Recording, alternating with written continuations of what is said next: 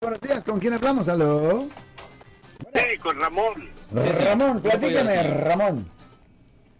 Sí, mire, este, yo, este, no sé si me haya metido en problemas. Yo, este, ah, ordené pastillas de México para acá, para Estados Unidos, y me llegaron por la compañía, una compañía FedEx, pero, este, ahora me, ya me mandaron una carta de la FDA y de, y diciéndome que ya no lo haga, que porque a lo mejor contiene narcóticos y eso, pero pues nomás eran puros antibióticos, no eran ni, ni pastillas este, de prescripción, este, me podría meter en un problema.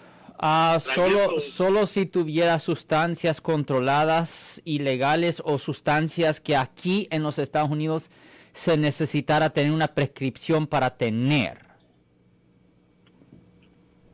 Por ejemplo, No, no, no, nada, son puros eh, antibióticos, pero yo solamente los mandé de un doctor que me dio la receta en, en México. ok, so usted tiene, o- un momento, so usted tiene la receta.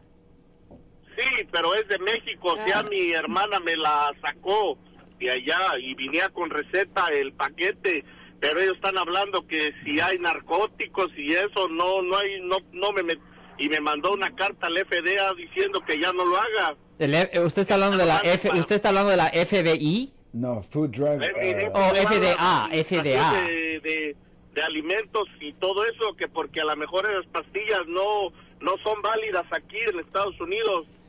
Well, en esa circunstancia yo siguiera ah, la sugerencia de esa carta porque usted no quiere meterse en problemas federales. ¿Y cómo supieron ellos que estaba pasando esto?